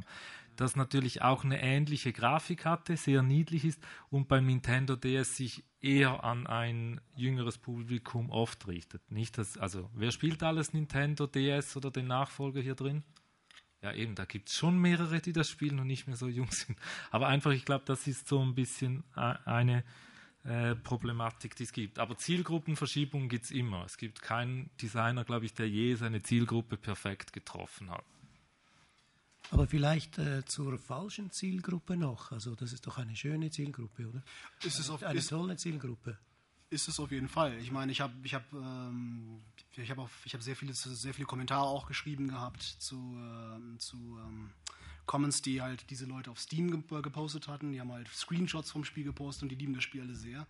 Äh, teilweise habe ich halt da gesessen mit Google Translate und versucht aus dem Portugiesischen ins, äh, ins Deutsche zu übersetzen, was sie da jetzt eigentlich von mir wollten. Und äh, größtenteils war es halt positives Feedback auch. Das heißt, ähm, es ist halt schön zu sehen. Ich habe ich hab immer so ein bisschen das Gefühl, das ist jetzt so ein bisschen ab vom Thema, ähm, dass, äh, dass einige Leute halt Challenge tatsächlich auch meiden und versuchen halt Spiele zu spielen, die eher einfacher sind. Und es ist halt schön zu sehen, dass halt Leute dann sagen, hey, ich, ich mag, dass es so challenging ist. Ähm, das finde ich echt gut. Es fordert mich. Ähm, das ist immer sehr schön als Designer dann doch zu hören, dass, dass es Leute gibt, die das gerne wollen. Also es wäre ja wie die Frage hier mal schnell, wer sammelt die Sachen, die er am Wegrand findet, in einem Spiel auf? Also zum Beispiel, okay. Und wer ist, sind hier drin die Leute, die alles haben müssen? Den letzten Edelstein und die letzte versteckte Sache. Ja, hier, ja. das sind etwa gleich viele. Ja, Veteranen! Ausgezeichnet. Ja, ja, ja, ja.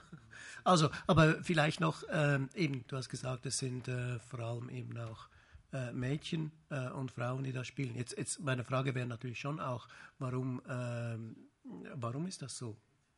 Ähm, es, es, liegt, es liegt zum größten Teil der Protagonistin auf jeden Fall. Ja. Also das war auf jeden Fall der, der, der Hauptkernpunkt. Äh, teilweise, teilweise auch die, die Cute World, die halt sehr niedlich geraten ist, sehr farbenfroh, sehr schön. Ähm, die spielt auch mit rein, aber es ist größtenteils halt die Protagonistin, die es macht. Es gibt halt, ähm, es gibt halt nicht, nicht so viele, nicht so viele, so viele Spiele dieser Art, mit denen sich, mit denen sich scheinbar ähm, die meisten weiblichen Spieler gut identifizieren können. Ich, ich lehne mich jetzt hier vielleicht weit aus dem Fenster raus, äh, es scheint dem, dem also es ist, Naja, also ähm, äh, bei euch arbeiten ja auch nicht viele Frauen, oder? ähm, Zwei. Zwei. Von? Von wie vielen? zu, zu, dem Zeit, zu dem Zeitpunkt, als Gianna Sisters Twisted Dreams produziert worden ist, fünf. Ich möchte das mal festhalten fürs Protokoll. Und, und, und ja, die Level-Designerin, die jetzt, äh, die jetzt leider von uns, die jetzt leider. Äh, von uns nee, nein, nein, nein, nein, falsches Wort, falsches Wort. Nein, nein, nein, nein, nein, nein, nein. Äh, die, jetzt, die, jetzt, die jetzt zu neuen Ufern aufgebrochen ist, ähm, äh, die hat die härtesten Level gemacht. Also, wenn ihr schreit, wenn ihr das Spiel spielt und oft sterbt, das sind ihre Level. Die E-Mail-Adresse können wir weiterleiten, wenn, wenn ihr Interesse habt. Nein, Drohmel- Drohmeldungen müssen aber nach Polen gehen. Genau, die arbeitet jetzt für CD äh, Projekt Red. Gut, die männlichen Game Designer, insbesondere wenn es dann eine größere Gruppe davon ist, die schätzen eben äh, solche Dinge oft äh, nicht ganz richtig ein. Was genau? Also mein, ja, eben Ah. die Zielgruppe jetzt auch. Also Also die, das, die äh, Zielgruppe an sich, ja, also ja, man hat man, das hat einfach nicht unbedingt jeden Hardcore-Spieler ange, angesprochen, weil es eben zu bunt aussah. Wenn man ein bisschen übertrieben, aber wenn man ein Hardcore-Spiel erwartet, dann erwartet man auch ungefähr ein Coverart und allgemein visu visuellen Input als ziemlich Hardcore. Also Meat Boy zum Beispiel ist simpler Würfel mehr oder weniger, aber der ganze Hintergrund ist grau, schwarz. Ja, also bei euch Nicht unbedingt so bunt gehalten. Und mehr Blut geben müssen und so, so. so in etwa, ja. Also, Mehr Blut und äh, abgefallene Körperteile und so. Genau, also jedes Ich- Mal, also wenn weil das Eule inter- getötet wird, dann das- müsste das- ich auseinanderfliegen. Nein, nein, ich will nur, also vielleicht noch schnell, das ist wichtig zu wissen, es gab sehr lange in der Game-Industrie keine weiblichen Protagonisten. Das erste, das es gab, ist, soweit mir bekannt, ist Metroid und zwar recht spät, also irgendwie so 83, glaube ich, oder so. ich Oder? ich glaub, Äh, Miss Pac-Man, Miss Pac-Man. Ja gut, aber ich meine, ein aber aber Das- die ist nur. das Problem an, äh, an Metroid ist, dass man das Spiel zu Ende spielen muss, weil erst wenn am Ende sieht, äh, was ich nie getan habe, darum wusste ich es auch gar nicht, erst am Ende zieht dieser Roboter, den, also diese Person in, in einem äh, ja, Suit den Helm ab und dann sieht man, dass es eine Frau ist. Also die meisten haben gar nicht rausgefunden, dass sie je eine war. Aber ich glaube, bei Gianesis, das war es ja von Anfang an so, dass es schon ein Antipodium, also eine Antithese war letztlich zu, zu eben diesem klassischen, sehr seltsamen, kleinen Klempner, der Pillen frisst. Man Ganz- denkt ganz heute genau an. Viagra und nachher irgendwie sehr groß ist. Hä? Jetzt ist die, darum, ich glaube, ein Potenzial ist natürlich schon ein bisschen bei, bei Gianas ist, dass dieser Spruch, brave Mädchen kommen in den Himmel, böse Level, äh, böse Level, böse Mädchen überall hin. Ist so die Frage, warum ist, äh, wie ist so das Verhältnis von der guten und der bösen Welt? Ist die böse Welt für einen besser oder schlechter? Ähm, das, ist, das ist eine Frage, die uns sehr lange bewegt hat. Ähm, die, die Kernphilosophie hinter dieser Traumwelt ist, dass es quasi Giannas Traumwelt ist. Und ähm, diese Traumwelt ist quasi aus, aus Gianna heraus entstanden und reflektiert die beiden Aspekte ihrer Persönlichkeit. Die eine, die eine Hälfte auf der einen Seite, das ist, äh, das ist äh, Cute Gianna. Das ist ähm, der Teil ihrer Persönlichkeit, die halt, die halt quasi Kind geblieben ist, es nicht zwingend bleiben möchte, aber sich, aber sie ist definitiv Kind geblieben. Die andere Hälfte ist quasi, äh, die andere Hälfte quasi von dir ist ihre rebellische, ihre rebellische Seite, die ist diejenige, die, die quasi ähm, alles, was, alles, was niedlich und äh, zu ihrer Vergangenheit gehört, ist ablehnt und äh, ja, alles, was niedlich und mädchenhaft ist, ist schlecht. Mag ich nicht mehr. äh, Das sind so die beiden, das sind so diese beiden Antipole, die, äh, die, die ihr gegenüberstehen an der Stelle. Ja, und grundsätzlich waren die Level einfach auch vom Design her so, dass man explizit nicht in einer Welt bleiben sollte, sondern einfach äh, das Ursprungsdesign war immer, man soll die Welt wechseln. Äh, aus welcher Welt man kommt und in welche man wechselt, das, äh, das haben wir nie wirklich getestet. Und wie lange man in einer Welt ist, das wissen wir wahrscheinlich nicht wirklich, aber Grunddesign war immer zu sagen, man muss wechseln. Also, Also, es, ja. es war so eine Aussage, man muss fast so häufig wechseln wie springen. Also persönlichkeitserweiternd wäre, man muss das Gute dann einsetzen, wenn man es einsetzen kann und das Böse, wenn es, also Das, das darum auf der Straße ausprobieren. Dieser Wechsel zwischen Punk und, wie nennt ihr es, Cute Girl und? Cute und Punk. Cute, Cute und Punk. Also es, es gab viele verschiedene Namen dafür. Also Cute, Punk, Light, Dark. Also ich hatte auch mal noch Cute und. Emo, aber das ist es nicht, oder? Nee. Aber ja, wir hatten sehr viele Möglichkeiten, um es irgendwie zu nennen. Und es war einfach auch ein bisschen schwer zu fassen. In, insbesondere, wenn man die Welt dann auch noch Cute und Dark Welt genannt hat, dann ist man total durcheinander gekommen. Cute, Dark, Cute, Punk. Also vielen Dank mal. Äh, wir würden gerne die, äh, das Frage-Antwort-Spiel noch äh, fürs Publikum öffnen. Ähm, es ist, Stefanie hat ein Mikrofon da, das sie euch geben kann. Das sind Fragen von euch? Sieht gefährlich aus. Ähm, ja, ich wollte nur kurz fragen, also ich habe den ähm, eure, euer Spiel nicht gespielt, leider. Nein! Ich nehme gern einen Steam-Code an, kein Problem. ähm, ja, ich wollte nur wissen, wie das ist, ob das von Vor- oder Nachteil war, dass praktisch viel vom Level-Design schon vorgegeben war aus den Vorteilen. Und ähm, ich weiß nicht, ob ihr zum Beispiel die, ähm, diesen Ball, ihr habt ihn wahrscheinlich weggelassen, wo, er sich, wo sich Gianna verwandelt oder äh, da, die, da die Verwandlung ja jetzt in äh, der Welt im Twist stattfindet. Genau, deswegen, das ja. meinte ich, dass es ähm, irgendwie Probleme gab, dass ihr mit irgendwie alten Gewohnheiten gebrochen habt. Auch zum Beispiel, ich denke mal, das Feuerballschießen habt ihr auch nicht mehr. Äh, stattdessen verwandelt sie sich in einen Feuerball, wenn sie auf die Dash-Taste drückt. Ah, okay. Also, okay, haben, also die Ästhetik ist noch da, aber sie funktioniert jetzt anders. Ja. Aber war es dann irgendwie schon Vorteil, dass da Sachen vorgegeben waren oder ist es eher dann Nachteil? Ähm, Unsere, unser Management hat uns explizit gesagt gehabt, wir wollen eine starke Bindung zum ursprünglichen Spiel haben, aber wir wollen auch, wir wollen auch unique sein. Wir wollen kein Mario-Klon mehr sein, wir wollen was Eigenes haben. Ähm, dementsprechend hatten wir eigentlich wesentlich mehr Freiheiten auch und nicht ein, nicht ein zu enges Korsett angelegt gehabt. Ähm, eine kleine Anekdote gewesen ist, es gibt ja im ursprünglichen The Great Gianna Sisters und auch in Gianna Sisters DS diese Sternblöcke, ähm, wo wenn man gegenspringt halt äh, diese, diese, diese Kugeln rausgekommen sind oder man halt Münzen bekommen hat an den Stellen. Äh, ich habe sehr lange Zeit darauf bestanden, die reinzu, reinzubringen, ähm, weil ich dachte, dass sie ästhetisch halt zum, zum genetischen Erbe dazugehören.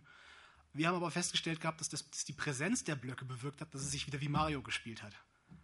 Deswegen haben wir dann am Ende dann halt nochmal kurz vor Schluss nochmal die Bremshebel gezogen, die Dinger rausgeworfen äh, und stattdessen halt die Sheet Gems eingeführt. Das sind halt so Kristalle, so lilane Kristalle, die geben halt einem ein Schild. Das ist quasi wie ein Extra-Leben. Wenn man halt Schaden kriegt, ist er weg. Wenn man dann nochmal Schaden kriegt, ist man tot. Äh, kann man wieder auffüllen. Äh, wenn man sich den ganz genau anguckt, hat dieser Shield Gem aber dieselbe Form wie der Stern auf den Boxen. Das heißt, wir haben immer noch einen kleinen Teil des genetischen Erbes damit drin. Was auch ein Nachteil war bei diesen Boxen, äh, war einfach, das hat den Spielfluss einfach unterbrochen. Ursprünglich, wie ich es jetzt auch spiele, ist es ziemlich schnell. Und bei einer Box, die man mehrfach treffen muss, bleibt man einfach stehen in einer Welt und macht nichts anderes. Und das hat einfach den ganzen Spielfluss gestört. Das war auch einer der Gründe, wieso es dann rausgeflogen ist. Ähm, ihr habt vorher, vorhin nochmals äh, Super Mario erwähnt. Ähm, da stellt sich schon noch die Frage, wie äh, grenzt ihr euch ab zu, zu diesen wirklich äh, ganz bekannten Jump'n'Runs zu Super Mario auf der einen Seite oder vielleicht auch zum Rayman Legends, das ja äh, relativ neu äh, auf dem Markt ist jetzt, und vielleicht sogar noch zu Sonic, äh, weil das vielleicht das eine oder andere Element noch mit reingeflossen äh, in Gianna Sisters. Ähm, das ist jetzt eine harte Frage. Ich denke, also ich, also für uns, für uns ist ähm, das Gianna Sisters Twisted Dreams so ein bisschen wie ähm, ein genetischer Cocktail aus all den Jump'n'Runs, die wir gerne gespielt haben. Als wir ganz am Anfang zusammengesessen haben und, und die Grundprinzipien und Grundkonzepte erarbeitet haben, hatten wir uns überlegt gehabt, was haben wir eigentlich so die letzten zehn Jahre gerne gespielt im Jump'n'Run-Bereich und haben sehr viele Beispiele genommen. Beispielsweise, wenn man, wenn man den Dash sehr oft hintereinander einsetzt, dann wird man schon ein gewisses Sonic-artiges Gefühl dabei haben, wenn man schnell durch die Gegend rusht. Da findet man definitiv etwas von dem genetischen Erbe wieder. Ähm, ich denke, ich denke, dass das, was, äh, das, was äh, Gianna Sisters vor allem, vor allem abgrenzt, ist, ähm, ist ähm, die unique Art der Protagonistin. Ähm, die Welt auf jeden Fall, das World Switching. Also in, äh, ich meine, es gibt mehrere Spiele da draußen, die halt mit Dunkel, mit Schatten und Lichtwelten arbeiten, aber in keinem, in keinem dieser Spiele hat man einen derartigen tiefgreifenden Effekt, wenn man das macht, wie bei, wie bei Gianna Sisters.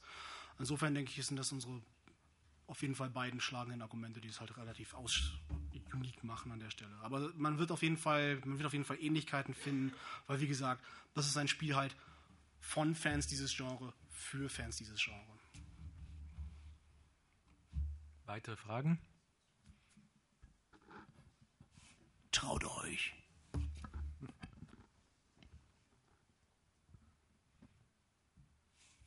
Awkward moment of silence. Ha! Da hinten! So, awkward moment of silence vorbei. Nice. Ähm, kann es sein, dass ihr auch ein bisschen, dass auch ein bisschen von dem, von dem Erbe von Jazz Jack Rabbit bei euch eingeflossen ist? Also das ist so eins, eins meiner Lieblingsspiele früher. Und ich kann mich erinnern, dass es da auch so ein, im, im zweiten Teil zumindest diese Spielmechanik gab mit, äh, mit zwei unterschiedlichen Charakteren. Und der eine, der konnte halt einen Doppelsprung und konnte dann irgendwie mit den Ohren so einen Propeller machen und dann weiter fliegen. Und der andere konnte dafür dann aber einmal hochspringen und dann in der Luft dann irgendwie einen Dash, mit dem er dann so, so, so vertikale Blöcke zer, zerbröseln konnte und sowas. Ich, ich denke, Schnell, Moment, schon eine Sekunde. Kannst du zusätzlich noch sagen, aus welchem Jahr das Spiel ist und wo man das so gespielt hat, für die, die das nicht kennen? Jazz Jack Rabbit, ich weiß nicht, der erste Teil ist, äh, ich glaube, Anfang der 90er auf DOS und der zweite Teil war irgendwann 95 und war dann schon Windows.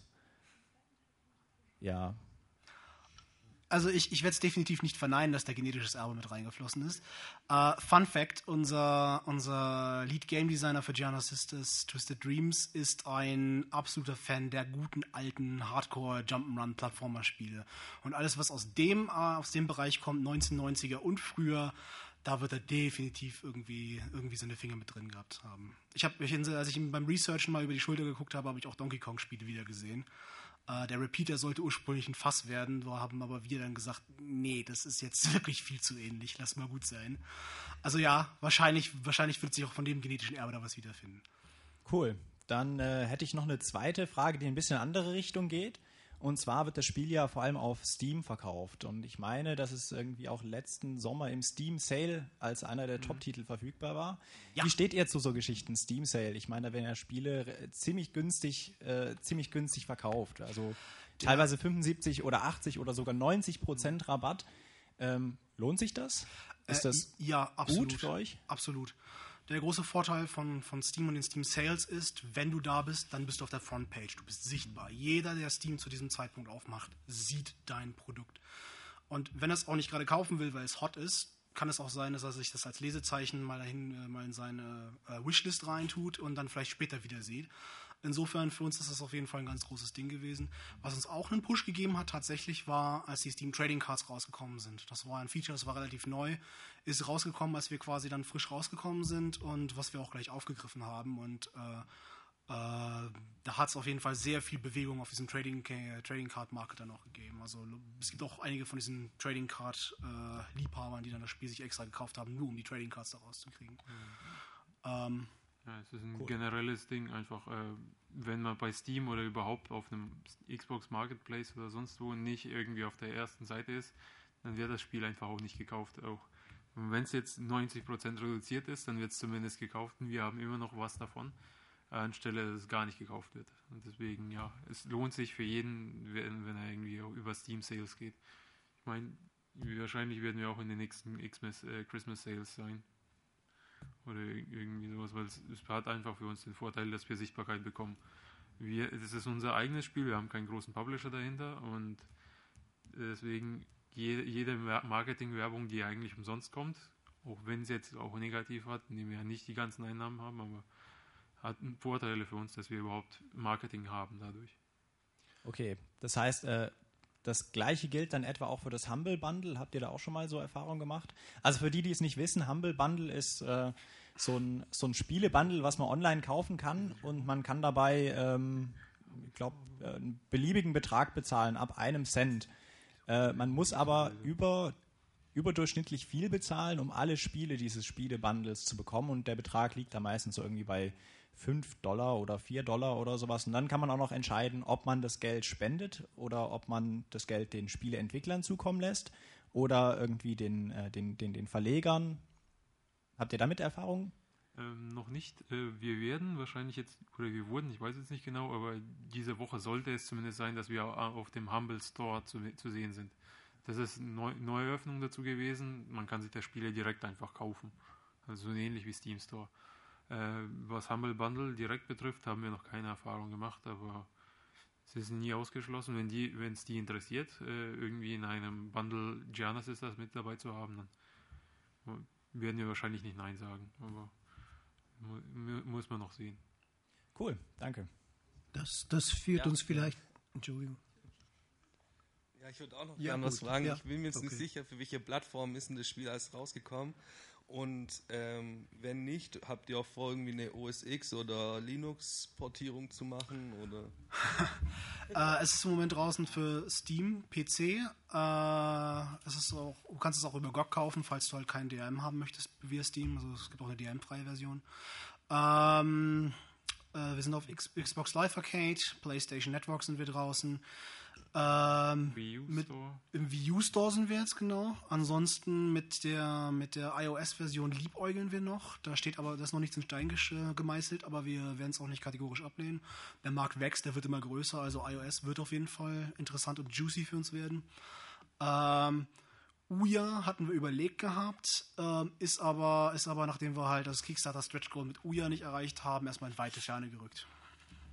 Vielleicht ist für die anderen, die jetzt äh, nicht aus der Branche sind, einfach zu wissen, dass jede dieser Kanäle mehr oder weniger Geld kostet, um da überhaupt reinzukommen. Je höher die, die Hürde ist, um überhaupt reinzukommen, umso weniger Bewerber hat es. Also anders gesagt, auf dem iOS Store tummelt man sich mit mehreren tausend Entwi also Produkten und bei Xbox zum Beispiel gibt es Kanäle, wo sehr wenige dabei sind, weil die Eintrittshürde etwa 60.000 Jetzt hätte Ja, ich fast dann- D-Mark gesagt. Ähm, Nochmal Nachfrage, wie ist es dann, wenn man es schon auf Steam veröffentlicht hat und dann sagt, ja, wir möchten es für OS X rausbringen?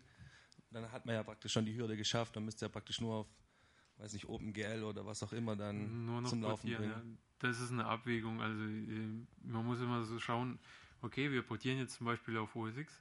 Äh, das wird uns jetzt äh, 50.000 kosten zum Beispiel. Das heißt, wir müssen mindestens so viele Einheiten verkaufen, dass wir das zumindest wieder einnehmen. Und das muss man halt immer abwägen und äh, recherchieren, ob man das überhaupt hinkriegt. Also zum Beispiel Rise of the Overlord ist, ist gar nicht mehr für die Konsolen rausgekommen, weil es sich für uns nicht mehr gelohnt hat. Okay, danke.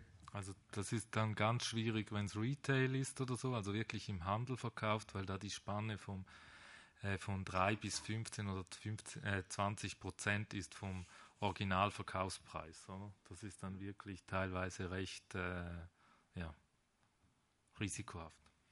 Das führt uns eigentlich schon noch vielleicht zur, zur letzten Frage, oder? Ähm, wie erfolgreich äh, war denn das Spiel? Äh, in welcher Hinsicht? Ha habt ihr irgendwelche Zahlen, also Also Verkaufszahlen? Könnt ihr sagen, wir haben zwei. Millionen, wir haben äh, so und so viele verkauft und wir haben äh, auch äh, positive Zahlen gemacht am Ende? Äh, ich habe mir noch keinen Ferrari gekauft, sag ich mal so. äh, ja, Das erwarten wir eigentlich gar nicht, aber Aber seid, Millionen wären schön. Aber, aber seid ihr in, in den Vergleichszahlen mit anderen Jump'n'Runs oder habt ihr das Gefühl, ihr seid darüber oder darunter? Also das ist Also- immer so. In der Games-Branche wird nicht darüber geredet, genau wie viel man verdient hat und ob man am Ende rausgekommen ist, weil sonst sich jeder ausrechnen kann, okay, das Spielentwicklung hat 250.000 gekostet, haben sie vom äh, Kickstarter gekriegt, dann haben sie vermutlich nochmals etwas zwischen 500.000 reingesteckt, 750.000, dann haben sie etwa so viele Boxen verkauft, okay, wie gut geht's dem Studio? Deswegen wird nie jemand. es ich, hat, es, hat, es hat mehr Zahl als das gekostet. Es hat viel mehr. Das kann ich also sagen. schon Ja, mal eine gute-. Okay, Äh, aber ich meine, ähm, das muss man eben auch mal sehen, wie teuer die Sachen sind, oder? Man hat ja immer das Gefühl, bei Filmen ging es ja lange Zeit so, oh, der Film hat 5 Millionen gekostet. Ja, und, und die, die Spiele, wie jetzt äh, dieses Spiel, oder, sind wirklich schnell im Bereich ab 500.000, ab einer Million, so, oder? Und das muss man sich bewusst sein. Auch gerade, weil sie noch viel, man kann hart sein, noch viel härter einer Konkurrenz ausgesetzt sind jetzt als Filme. Also bei, bei Filmen an sich ist ja so, dass äh, im ersten, am ersten Wochenende muss mehr oder weniger der, die Ausgaben wieder, wieder eingenommen werden. Bei Spielen, jetzt vor allem über die digitale Distribution, ist es andersrum. Wir verkaufen immer noch Giannis ist das äh, Spiele nach über einem Jahr Release. Also es ist, es ist ein Dauerbrenner mehr oder weniger. Es, ist, es verkauft sich jetzt nicht unbedingt immer noch 50.000 Mal in der, im Tag oder sowas, aber es verkauft sich stetig immer noch ein bisschen. Deswegen äh, Ja, und, und man muss auch wieder hier auch den Brand am Leben erhalten, oder? In der Aufmerksamkeitsökonomie Ja, muss man also- schauen, dass man präsent ist und, und auch noch existent ist und nicht einfach aufgehört hat zu existieren, weil eigentlich ist das das Interessante. Es hat ja immer die Kulturtheoretiker, die, die gesagt haben, eine Kultur muss sich reproduzieren, um überhaupt am Leben zu bleiben. Und das sieht man genau bei Spielen wie dem. Man muss in der Kommunikation bleiben, um überhaupt noch gekauft zu werden. Sobald man rausrutscht und eben keine äh, Add-ons mehr produziert und auch nicht mehr besprochen wird, ist es vorbei eigentlich dann mit. Also Rise of the Overlord war jetzt die größte, die größte Erweiterung, aber wir haben letztes Jahr zum Beispiel Weihnacht, Weihnachtsrelease gemacht und äh, Halloween-Level. Es war nur ein einziger Level, der halt eben für Halloween-Level gedacht war und Weihnachtslevel. Und dasselbe jetzt dieses Jahr. Also es wird wieder ein Weihnachtslevel geben, ein neues Level und es gab auch wieder ein Halloween-Level. Für den, für den äh, Anekdote dazu, für den äh, Weihnachtslevel damals hat Chris Hülsbeck extra den, den Soundtrack genommen und hat nochmal weihnachtliche Elemente hinzugefügt gehabt. Super. Glückchen. Also das ist der Sound, ist eben, vielleicht, wenn dem nicht bewusst ist, Chris Hülsbeck. Okay. Chris Hülsbeck, das ist so eine der großen Legenden, auch aus Deutschland. Das ist einer der Leute, die es wirklich geschafft hat, dann auch den Sprung über den Teich zu machen. Oh ja und äh, wirklich sehr, sehr bekannt ist. Und als ich zum Beispiel angefragt wurde, ob ich auf unserem Blog was machen soll zu Gianna Sisters, was ich, also zu der Kickstarter-Kampagne, was ich auch gemacht hätte ohne, äh, war dann schon die erste Frage, ja, wir würden auch ein Interview mit Chris Hülsbeck anbieten natürlich, oder? Was äh, eine recht interessante Sache ist, weil eben das wirklich vom Sound her jemanden, jemand ist, der wirklich dazugehört. Für mich hat es jetzt ein bisschen sehr rockig getönt. Ähm, das hat folgende Bewandtnis. Da haben, da haben ich und Boris, Boris ist einer unserer Animatoren, unsere Köpfe zusammengesteckt gehabt. Äh, Boris und ich sind sehr große Machine Supremacy Fans. Das ist eine schwedische Metal-Band, die macht Sid Metal. Das ist Metal, der basiert auf Chiptune-Sätzen von alten Konsolen. Das heißt, auf den Chiptunes vom C64 zum Beispiel. Die haben in 2000, 2001 ein sehr, schöne, sehr schönes Cover rausgebracht vom Original Gianna Sisters Main Theme damals. Das super gerockt hat. Und wir dachten uns so, boah, das wäre cool, wenn wir so eine Musik im Spiel hätten. Unser Chef allerdings wollte unbedingt gerne wieder Chris Hülsbeck mit dabei haben. Und dann hatten wir gesagt gehabt, hey, Moment mal, wir haben zwei Welten. Warum nicht Chris Hülsbeck für die eine Welt und Machine Supremacy für die andere Welt? Wir haben mit Chris Hülsbeck gesprochen, besprochen, der meinte so, ja, Machine Supremacy sind Freunde von mir. Warte mal, ich rufe die gleich mal an. Da hatten wir beide Tracks, das ist super. Also der Soundtrack ist exzellent. Also wenn ihr das Spiel nicht spielen, wenn ihr das Spiel nicht spielen wollt und nicht spielen könnt, äh, holt euch den Soundtrack erst wunderbar. Ähm, ja, man kann sich auch übrigens für nur eine Musikstimmung entscheiden. Also die würde dann nicht mehr mit der Welt wechseln. Falls, falls es jemanden doch zu sehr zu rockig wird. Aber ähm, nur um es auch mal anzudeuten, also die, man hat es jetzt in den Videos nicht gesehen aber, oder gehört, aber die Musikrichtungen wechseln auch fließend ineinander, ohne dass man irgendwie einen Übergang merkt. Wie, der, wie der Rest der Welt. Also wer äh, um, beim Zurückgehen so verschiedene Sachen hört im Kopf und immer wieder wechselt, der sollte sich mal anschauen, ob er sich auf dem Spiegel verändert. Gut, vielen Dank. Äh, wir bedanken uns sehr für den tollen Vortrag und die gute Diskussion. Ähm, wir bedanken uns auch bei der Stadtbibliothek, dass wir äh, die Veranstaltung hier haben durften. Ähm, kommt gut heim oder kommt noch äh, eins trinken mit uns. Ja. Wir sind heute Dank. den ganzen Abend hier. Ja, ja danke, danke dass ihr hier wart.